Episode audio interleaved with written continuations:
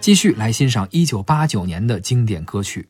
接下来会听到的这首啊，又是刘欢老师的歌曲啊，嗯。弯弯的月亮》，旋律非常的优美动听，没错。啊歌词呢也是写到了很多人内心里边去了。是是是。弯弯的月亮，弯弯的小船，是是是。弯弯的小河，好像每个人心中都会有自己一个女神嘛，哎现在叫女神，对对对。啊当时就是童年的阿娇。对对对，这个王杰心中那个安妮，对对对。啊，没错，啊，这首歌是由李海英老师作词作曲。嗯，特别有意思啊。就是人们其实特别希望有些在打动自己的时候呢，给这个事儿上加一些故事。嗯，就比如说那个，就跟老年间那个皇上出生老觉得有祥瑞一样。对，人们特别希望，比如说去挖掘这个每一首歌背后的故事，就像说是不是有个姑娘啊，是不是有个女神呢？嗯所以呢，这个有人就好多人当年就问过李海英，说这个这个弯弯的月亮背后是不是也有一个什么凄美这个爱情故事？嗯，李海英说没有什么，这个特别简单的一个事儿，是吧？那大家觉得好像是一个人远离家乡的夜晚，看着天上的明月，想起了远方的亲人和爱人，是吧？心潮澎湃。嗯啊，其实李海英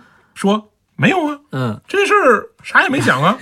阿娇那个歌里唱的阿娇，嗯，是一广东的水上人家，对对于小女孩的俗称。这李海英是南方人，他就是广东人是吧？广东人啊，啊，他并不是特指一个人，而且呢，这个歌呢，当年写的时候，李海英说了，我就在家呢，而且一边写一边看电视，我都不是特别在乎。而且李海英说了，我自己还不是那种特别想家的人，嗯，所以一下就击破了大家对于这个美好故事的愿望。对，你就必须应该给这些乐迷、给大众一个故事，是然后去去去圆你这歌后边的一些背景。可见人们是多么希望每首歌背后有故事。所以现在其实很多人写歌，他没故事，他给你编一故事哎啊，包括选秀的歌手啊，没错没错让你唱的甭管怎么样，是我先背后有一故事对，，先让家里的这个亲戚朋友们都死一圈。要不然就生重病是吧？是是是，哎呀，反正我们还是尽量把注意力到歌曲本身，没错啊。我觉得有的时候呢，有些好作品其实是无心插柳的事儿。李海英当年写这个歌的时候那么轻描淡写，估计也没想到后来能不能那么火。是，是吧就是很多人可能量身打造，然后什么鸿篇巨是制怎么去推广，写可说呢了不少软文，没错不一定怎么着。哎，哎，人家这个啊，而且我觉得这个歌啊，但凡不是刘欢唱，可能也不会有像后来那么火。他那个独特的嗓音，带有的那种哼鸣的那种声音，对，特别有这种思乡的感觉。你看刘欢他也不是南方人，但是他确实通过通过他的这个展现之后，你感觉这个故事更讲。嗯，行了，说这么热闹了，咱们来听一听这首由刘欢演唱的《弯弯的月亮》。遥远的夜空有一个弯弯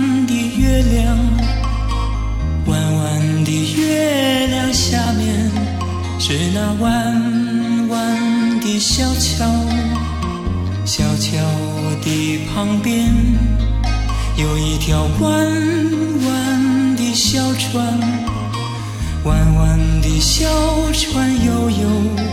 是那童年的阿娇。